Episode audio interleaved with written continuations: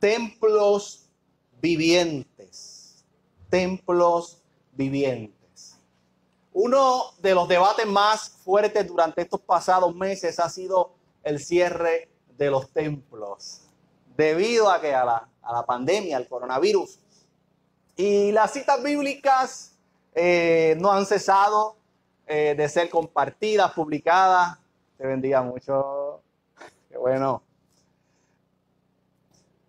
Las citas bíblicas no han cesado de ser publicadas para ser valero, para incluso contradecir algunas posturas que hemos, ¿verdad?, eh, adoptado o hecho nuestras miembros de congregaciones, creyentes, líderes, pastores, aleluya, a través de estos últimos meses. El templo ha sido parte de ese tema, de esa disputa, de esa situación. Aleluya. Uno de esos versículos claves que se han utilizado ha sido lo escrito por Pablo cuando dijo, ¿no saben que el cuerpo es el templo del Espíritu? Los que tienen Facebook seguramente tienen que haberlo visto, aunque sea alguna vez, ese versículo. ¿Verdad que sí? Gloria al Señor. Entonces, eh, eh, eh, Pablo, cuando dijo estas palabras, aleluya, ustedes saben que él no, se refirió a un templo, a una estructura, sino a más bien algo espiritual que tiene que ver con nosotros con nuestro interior, con nuestro cuerpo. Esta, esta estructura que usted y yo vemos aquí, la conocemos también como templo. Yo por años, desde que nací, lo he conocido como templo. Muchos le llaman iglesia, pero ciertamente la iglesia somos nosotros. La estructura se le ha conocido como el templo, donde un grupo de personas como nosotros en esta mañana nos reunimos con un mismo propósito. En el caso de nosotros, ¿verdad? Pues eh, es eh, donde eh, se pone a prueba nuestra fe, donde nace la fe, donde se fortalece nuestra fe a través de la palabra de Dios, a través de la Biblia, a través del Espíritu Santo obrando en nuestras vidas. Aleluya. Pero Pablo, al parecer, ¿verdad? Que quería referirse o se estaba refiriendo a otro tipo de templo. Gloria al Señor. Por una razón y una muy válida, no por falta de fe, sino por muchos factores a nuestro alrededor que tuvieron que ver, que abonaron al cierre de los templos.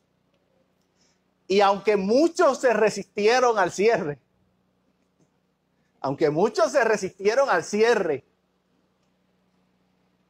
otros ahora que ya tal vez hemos abierto las puertas y que podemos reunirnos, otros insisten en continuar con las puertas cerradas.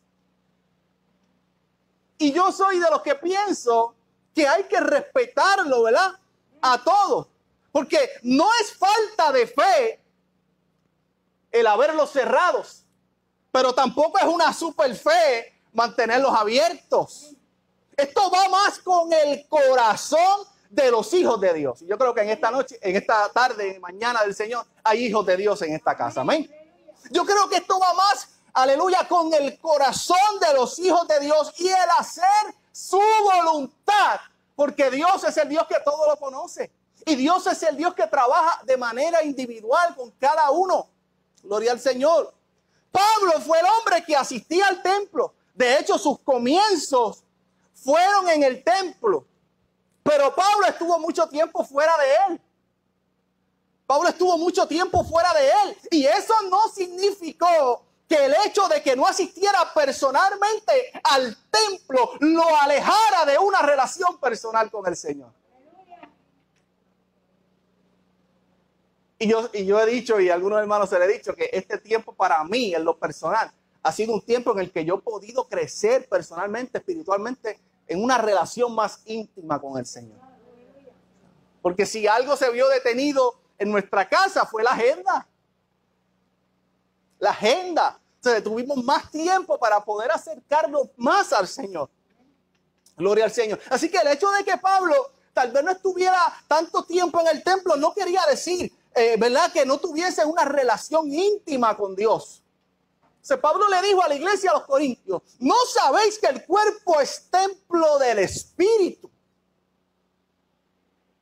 Muchos usamos esas palabras durante este tiempo para dejar en manifiesto que por encima de la situación que hemos estado pasando, que por encima de los cierres de los templos, que por encima, aleluya, de que hemos tenido que estar en un distanciamiento social, aleluya, que por encima de toda situación que hemos estado pasando en nuestra vida, usted y yo podemos seguir adorando a Dios. Y seguir siendo templo, casa de Dios. Ahora bien, Pablo redactó esta carta a la iglesia de los Corintios y me preguntaba, pues, ¿desde dónde Pablo escribió esta carta? Habrá sido desde algún templo. Sin embargo, cuando usted va a, Primera de Corintios 16, 19, terminando lo que es ese, ¿verdad? esa carta que Pablo escribió, dice, las iglesias de Asia os saludan, Aquila y Priscila, con la iglesia, esto, con la iglesia que está en su casa. Y sigue diciendo, no en un templo, sino en su casa. Y yo no estuve para ese tiempo que abrieron la obra de Naranjo, pero la obra de Naranjo cuando se comenzó, ¿dónde comenzó? En una casa. En una casa. Y grandes avivamientos y grandes movimientos comenzaron desde una casa. Aleluya. Gloria al Señor. Dice, con la iglesia que está en su casa, no en un templo, sino en la casa de Aquila y Priscila, donde se reunían para adorar al Señor. Gloria al Señor. Eso quiere decir, amado, y esto me impacta tremendo. Y es que Pablo deja un detalle eh, manifiesto muy gigante. Y es que adorar a Dios va más allá de venir al templo de que adorar a Dios va más allá del templo, de que adorar a Dios va más allá de estar en la casa, de que adorar a Dios va más allá de ir o no ir, o de abrir o no abrir. Es necesario que podamos entender, amados, que esto debe nacer desde antes de llegar al templo, que esto debe nacer desde antes de salir de nuestra casa, en nuestro diario vivir, con nuestra familia. No se puede vivir una vida dependiendo solamente de asistir al templo. Y yo creo que esto nos abrió los, muchos, los ojos a muchos y nos, y nos dio contra el cepo. Porque es que si algo hemos tenido que aprender, o si, o si lo sabíamos y se nos había olvidado, es que nuestra relación y nuestra vida con Dios no puede depender de asistir solamente al templo.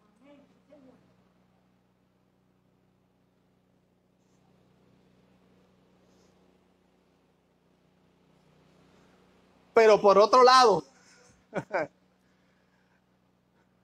no podemos vivir una vida sin asistir al templo, ¿verdad que no? Aleluya.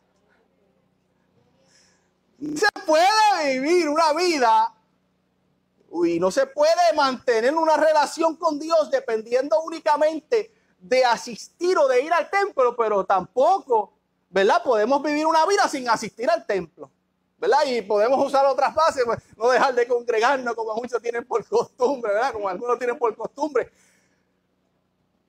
Pero ahora bien, esto hay un detalle bien interesante. No es lo mismo decir que mi cuerpo es templo a que Dios habite en mi templo. Escucha bien, no es lo mismo decir que mi cuerpo es templo del Espíritu a que el Espíritu habite en mí. Le voy a poner un ejemplo que ustedes conocen a lo mejor si el hermano Raúl ve esto después, lo vas a, se va a reír y me, va a enviar saludos. Pero ustedes saben que Raúl tiene su casa allí. Pero Raúl no está habitando su casa. ¿Por qué? Porque Raúl está en Estados Unidos. Pero entonces pues, le seguimos llamando la casa de Raúl. Porque Raúl vivía ahí pero no la habita.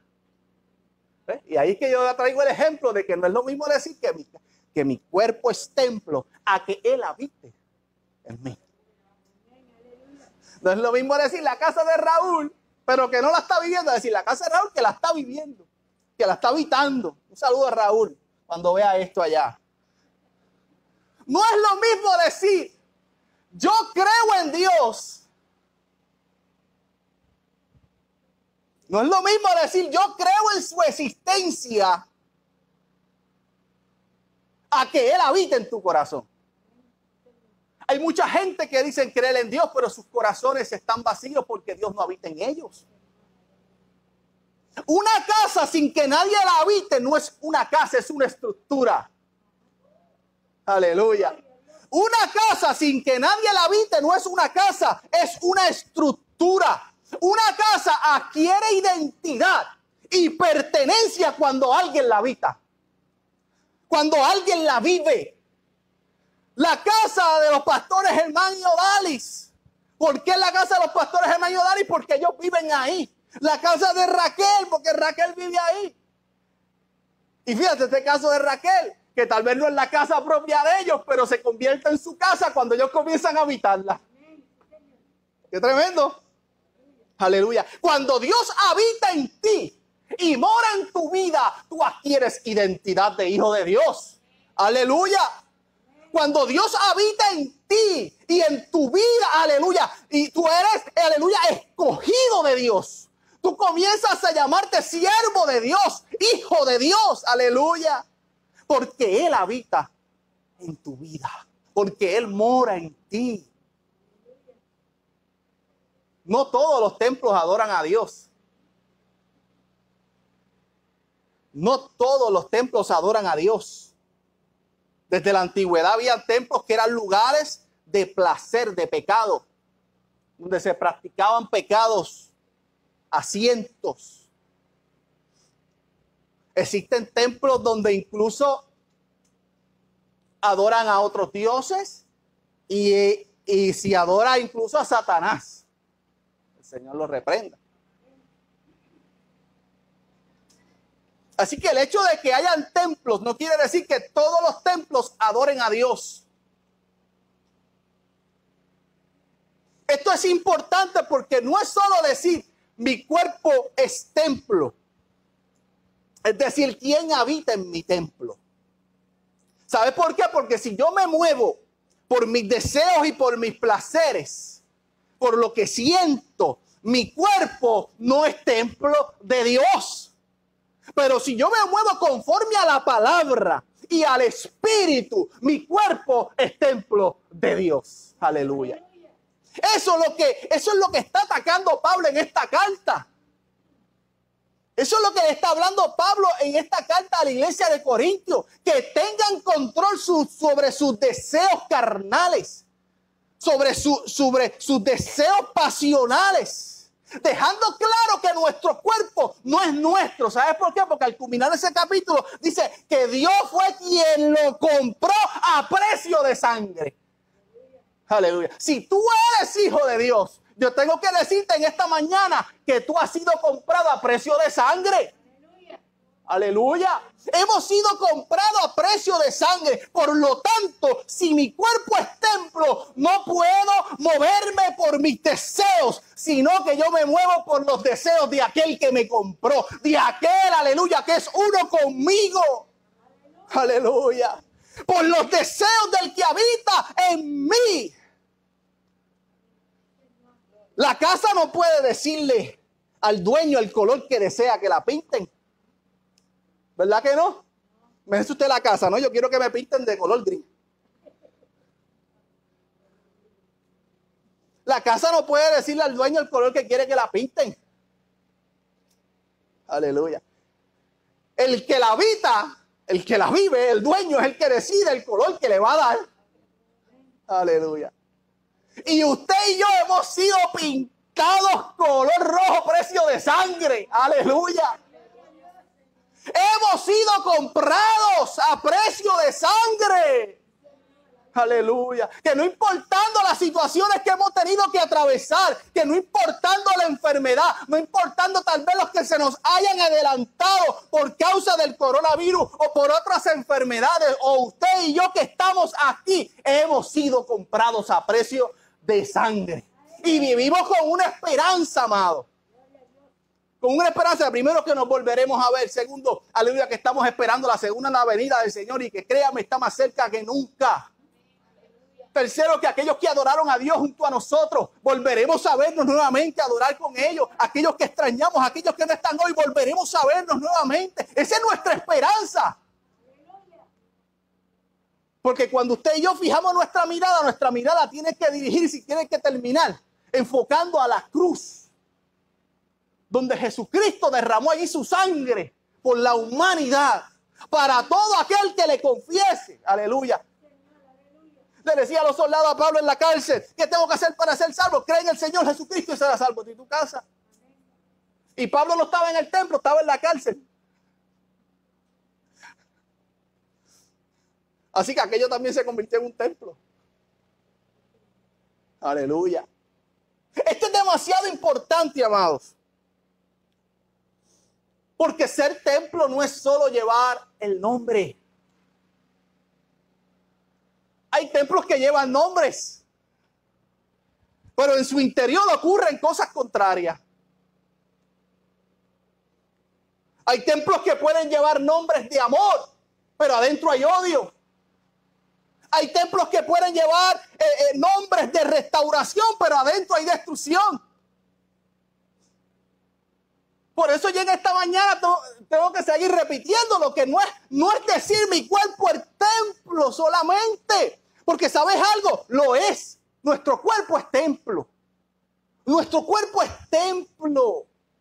Siempre usted y yo, nosotros seremos templos. Usted ve que el ser humano desde sus inicios siempre ha tenido el deseo, la necesidad de adorar algo. De adorar. Así que no es solamente decir mi cuerpo es templo, porque templo es. El detalle es que en tu templo solo hay cabida para uno solo. En tu templo solo hay cabida para uno solo. O eres templo de Dios o eres templo de Satanás.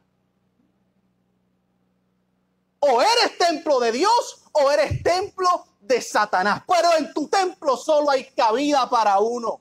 La Biblia misma dice que una fuente no puede dar dos aguas. Si Dios no habita en nuestro templo, habitarán en él deseos de la carne habitarán en él amor por el dinero, habitarán en él orgullo, habitarán en él vanagloria, resentimientos, odio, menosprecio y todos los frutos de la carne.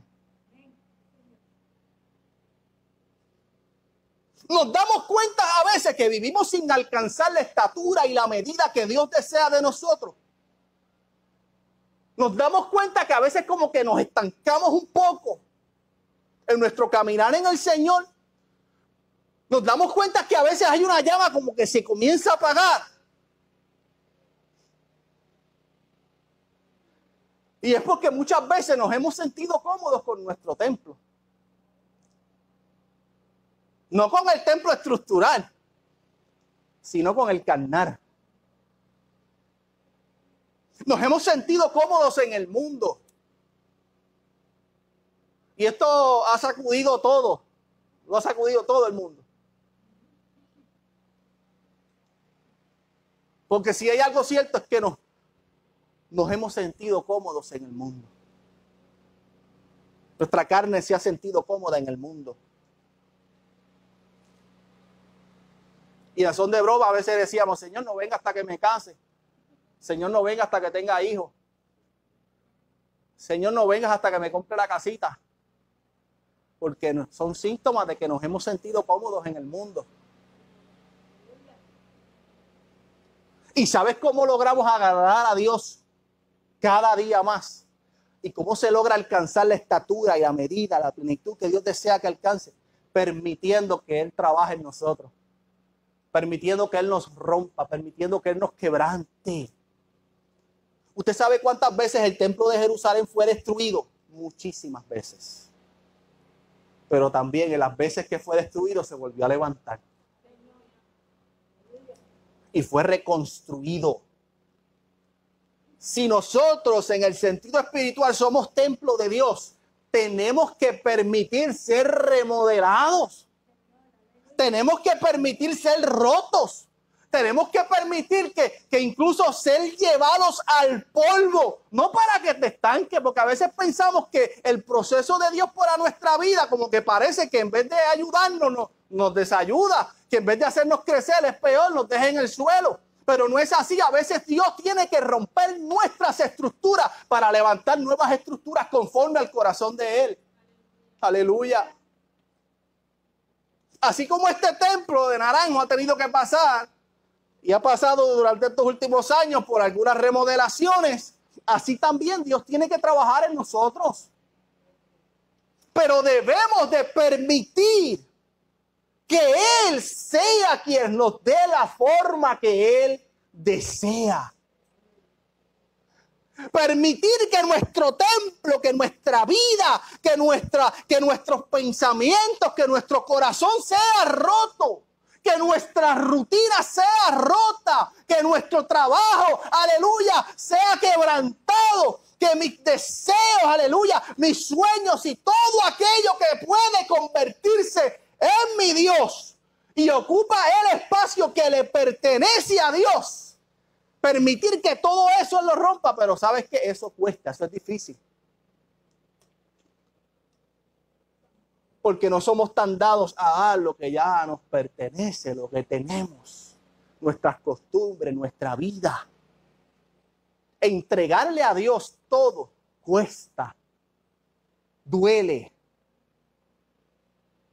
la remodelación de un templo busca varias cosas, pero entre estas, el antes y el después, la diferencia se busca mejorar la apariencia física de la estructura, la apariencia del interior, se mejora el sonido, se mejoran las pantallas para proyectar.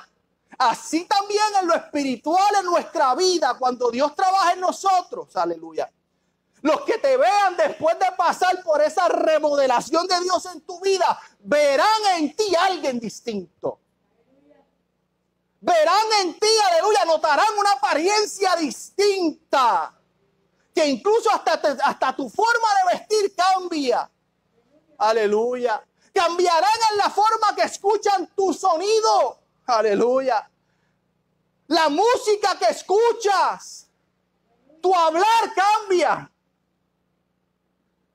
Cuando Dios trabaja en tu vida, todas estas cosas cambian. Si antes hablabas malo, pues ya no hablas malo. ¿Por qué? Porque somos templo. Y como templo debemos permitir que Dios en muchas ocasiones nos rompa y nos moldee como Él desee. Podrá alguien en esta mañana decir, Señor, moldéame. Moldea mi templo, moldea mi vida. Si algo todavía no has hecho en el transcurso de estos meses, Señor, eh, eh, eh, te doy la oportunidad hoy para que comiences a trabajar. Porque ciertamente hoy se marca un antes y un después. Un antes y un después en nuestra vida. Para la humanidad, para la iglesia del Señor.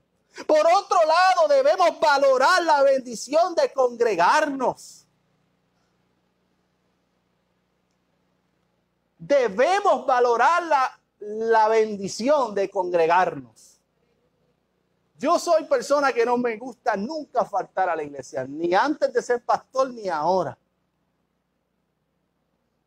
Pero a veces nos quedábamos por sencilleces.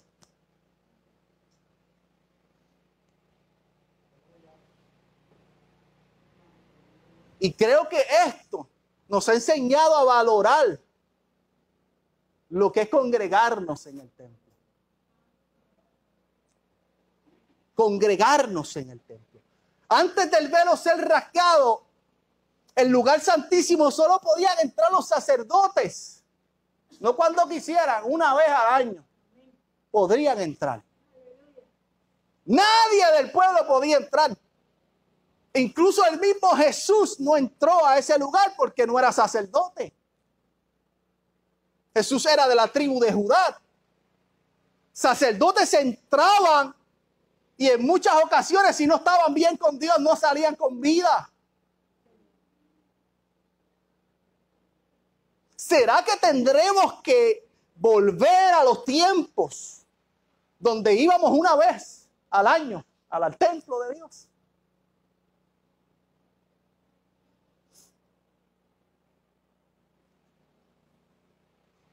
Porque durante estos próximos sesenta y tantos de días, solamente de esos sesenta y pico, menos de diez veces nos vamos a reunir en el templo. Así que imagínese usted.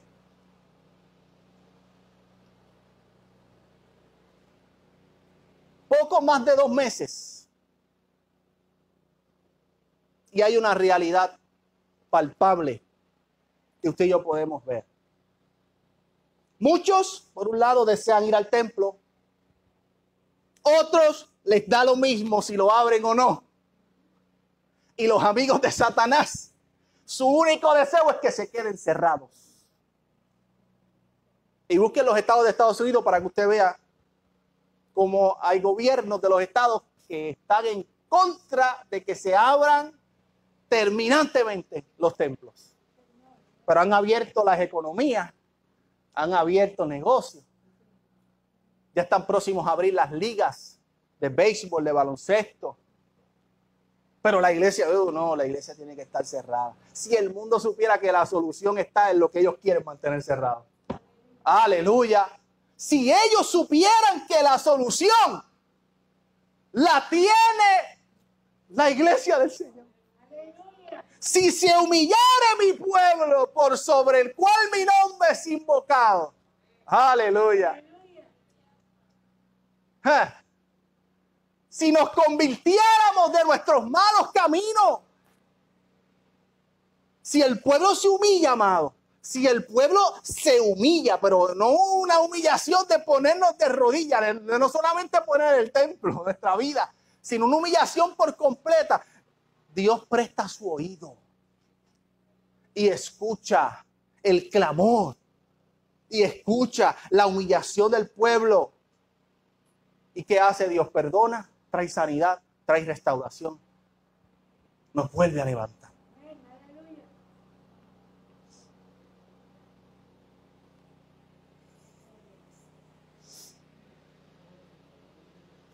Pudimos ver durante este tiempo que mientras algunos permitieron que Dios entrara y habitara en ellos, mucha gente se convirtió al Señor en este tiempo.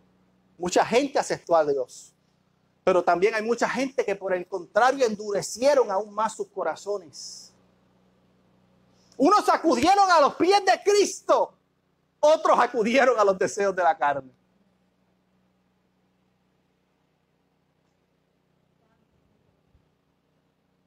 Yo te pregunto, iglesia, luego de hoy, ¿qué vas a hacer? Luego de hoy, de este día, ¿qué haremos?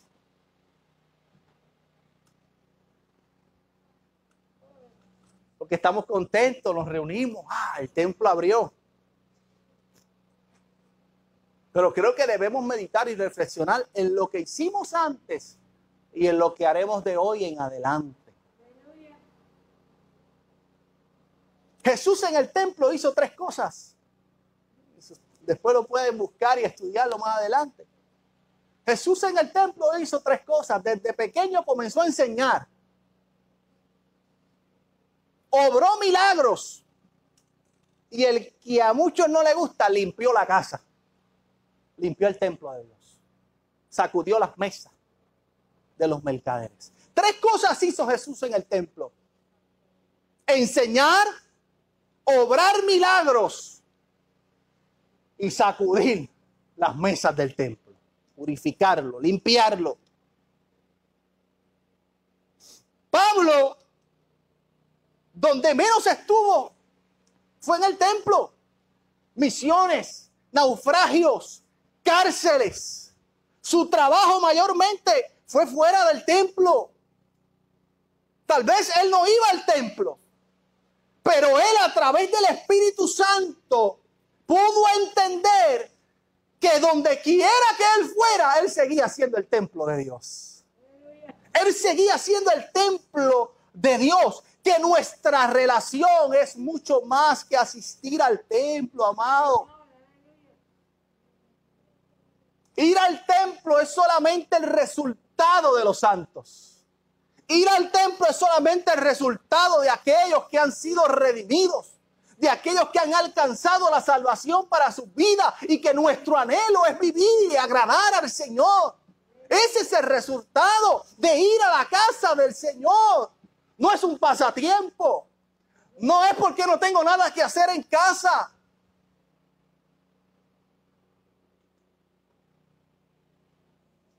Ir al templo y ser el templo es una relación personal en intimidad con el Señor.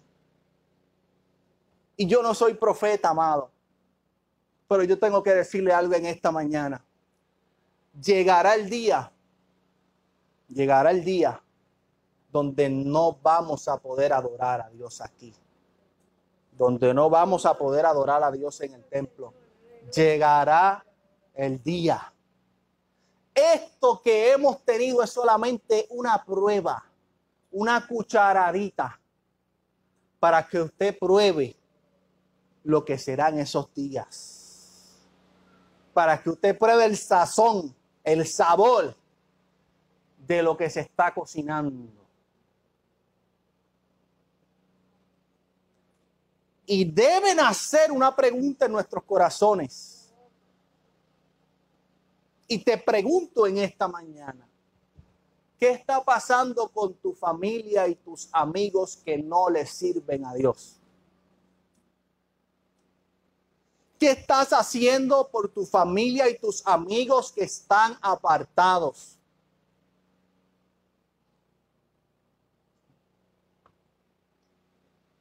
El tiempo, amado, está, mira, corto, corto.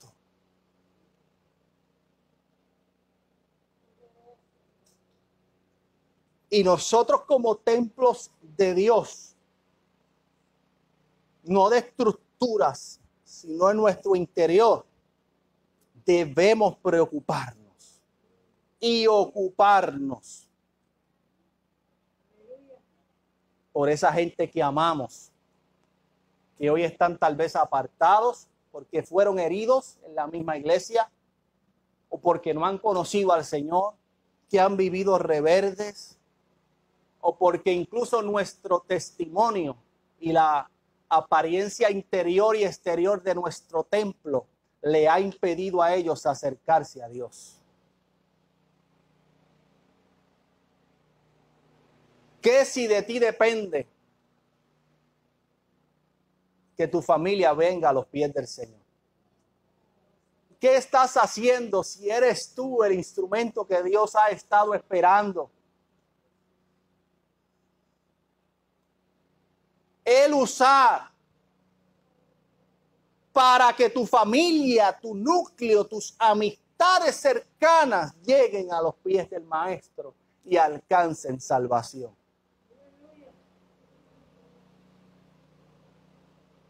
Porque hay una responsabilidad sobre el líder de la casa de encaminarlos a cada uno de ustedes de que cada uno de ustedes pueda alcanzar la salvación de su vida, pero sobre cada uno de ustedes también hay una responsabilidad.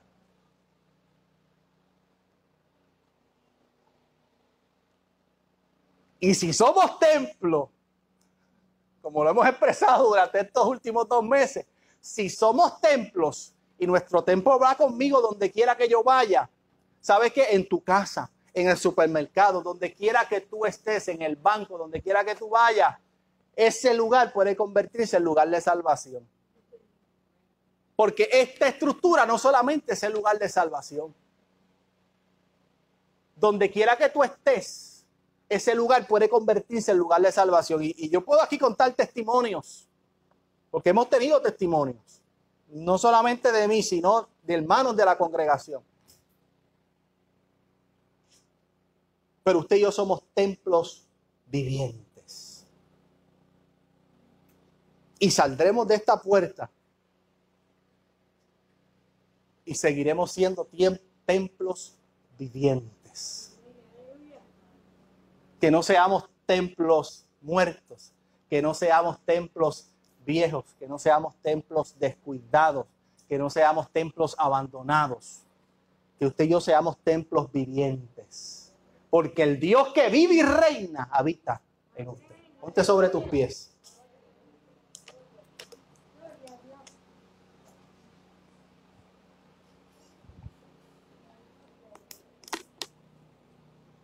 Yo quiero que ahí donde usted está, usted pueda hablar con el Señor. Usted pueda hablar con el Señor. Mientras se va preparando con una alabanza, yo quiero hacer una oración. Yo quiero hacer la oración por cada uno de ustedes. Quiero que dentro de esta oración presentemos hermanos que están atravesando momentos de enfermedad, momentos de quebranto. Teníamos unas visitas que iban a estar hoy con nosotros, pero la madre, ¿verdad? Tuvieron, eh, ¿verdad? Que están en el hospital y nos pidieron oración. Eh, el papelito lo dejé allá. ¿Cuál es su nombre, Frank? Perdóname. Ramírez apellido Ramírez. Vamos a estar orando por, la madre de este, ¿verdad? De este joven, matrimonio, que se reconciliaron con el Señor durante este tiempo y, tenían en su corazón el poder compartir con nosotros. Ahí están las sillas de ellos. Aleluya. Y sabemos, ¿verdad? Y, creemos que van a estar con nosotros más adelante, pero sí les tocó atender esta situación y oramos al Señor para que el Señor les ayude y que todo el proceso salga bien. Oramos por estos estados, en los Estados Unidos, que están, amados, atravesando un tiempo bien difícil.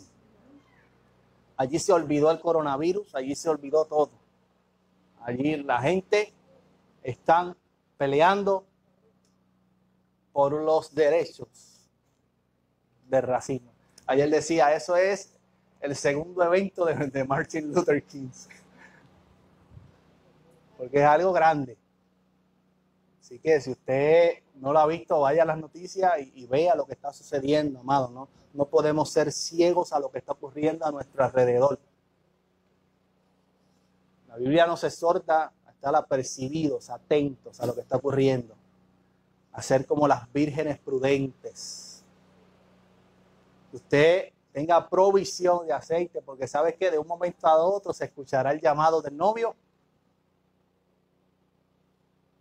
los que estemos apercibidos, los que estemos atentos, preparados, nos iremos de un momento a otro, amado. Esto de un momento a otro. Y si Dios ha puesto en mi corazón este mensaje, si Dios puso en mi corazón este mensaje de templos vivientes, es porque sabes qué? Él no va a venir cuando estemos aquí.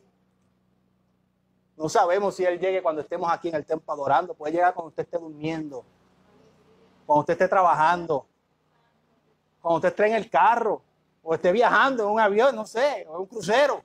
Puede llegar en cualquier momento, por eso no se nos puede olvidar que somos templos de Dios. Y debemos de vivir una vida constante agradeciendo, adorándole en humillación.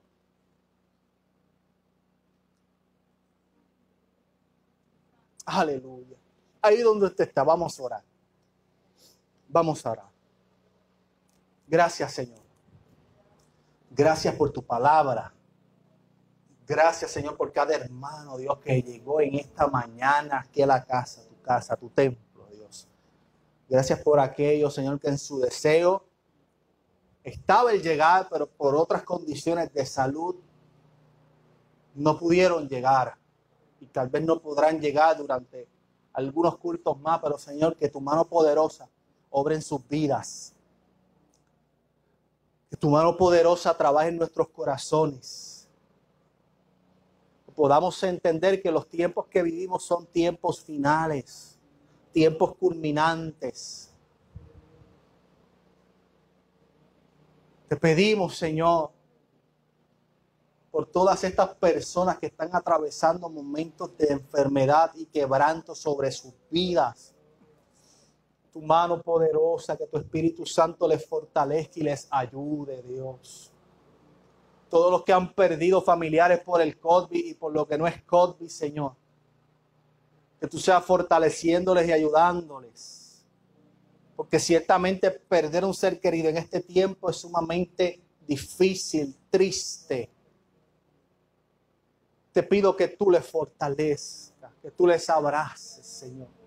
Que tú les ayudes. Pedimos, Dios mío, por, por esta situación en los Estados Unidos, que no solamente a raíz de la pandemia, sino por, por la muerte, el asesinato de este hombre. Aleluya, por causa de este policía, Dios mío, y cómo se han levantado toda una multitud de personas, aleluya, para rechazar tal acto.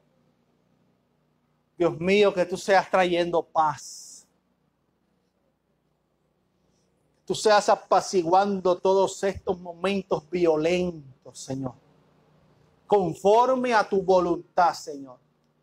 Porque aunque nuestro deseo y nuestro clamor van dirigidos a ti, Señor, para que tu mano obre. Ciertamente hay propósitos, hay planes tuyos que no podemos pasar por alto. Pero si es aún así tu voluntad, Señor, permite que podamos aceptarla en obediencia y humildad. Entendiendo, Dios, que tú eres Dios soberano, Dios de poder, Dios de gloria que si desde mucho antes de haber nacido cada uno de nosotros ya nos tenías en tus pensamientos, en tus planes, cuánto más tienes control de todo lo que está aconteciendo a nuestro alrededor. Creemos que algo poderoso has de hacer en medio de esto. Creemos que algo grande, aleluya, has de hacer en medio de todo lo que hemos estado viviendo, Dios. Y ciertamente lo hemos visto Hemos visto cómo aún en medio de los tiempos difíciles la iglesia se ha mantenido de pie. Cómo en los tiempos difíciles las vidas han llegado hacia ti, Señor. Cómo, Dios mío, rompiste todas nuestras agendas para hacernos entender lo realmente importante de nuestra vida sirviéndote a ti, Señor porque es que de nada valía tener nuestras agendas llenas, pero nuestros corazones vacíos. Alabanza a ti, Señor. De nada valía, aleluya, demostrar y dejar ver que somos templo, pero no habitabas en nosotros. Aleluya. Oh, mi Cristo Dios. Gracias, gracias Señor por enseñarnos. Gracias Señor por todo lo que hemos tenido que vivir. Gracias Señor por las lágrimas que hemos tenido que derramar. Gracias Señor, aleluya, por la tristeza que hemos sentido. Gracias Señor por la escasez que hemos pasado. Gracias Señor, aleluya, porque hemos podido estar junto a nuestra familia por tanto tiempo, tiempo que hace mucho no pasábamos en unidad envueltos en tantas cosas en nuestra vida. Gracias por llevarnos al lugar de necesidad. Gracias por llevarnos al lugar de intimidad. Gracias por llevarnos, Señor, a entender las cosas importantes de la vida. Gracias, Señor. Gracias, Señor. Porque sabemos que aunque el mundo hoy le teme a la muerte, tu palabra nos deja claro que en la muerte hay vida y vida en abundancia y que para aquellos que mueren, el morir en ti, Señor, es ganancia, no es pérdida. Mientras el mundo teme por morir, hay una iglesia que reclama y te agrada y te pide, Señor, y clama a ti porque vengas, porque vengas, porque vengas a buscar tu iglesia, porque vengas a buscar tu pueblo, porque vengas a buscarnos, Señor. Oh, mi Cristo Dios, aleluya. Aleluya. Pero mi clamor a ti, Señor, es que cada uno pueda estar preparado. Que cada uno pueda tener un corazón, aleluya, agradable a ti. Que podamos regocijarnos allá en los cielos. Y si todo esto pasa y aún no has venido, que podamos tener un avivamiento poderoso, no solamente en Puerto Rico, sino en el mundo entero donde miles, millones de vidas puedan correr a tus pies, reconociendo que tú eres el Salvador, que tú eres el Dios y Señor, que tú eres el Dios, aleluya, que sana, que salva, que bautiza. Y no podemos dejarla que viene otra vez. Amén. ¿Cuántos pueden dar una alabanza al Señor? ¿Cuántos pueden dar una alabanza al Señor? ¿Cuántos pueden dar una alabanza al Señor? Aleluya, te adoramos, Señor. Te adoramos, Señor. Te adoramos, Dios. Gracias, Señor. Aleluya.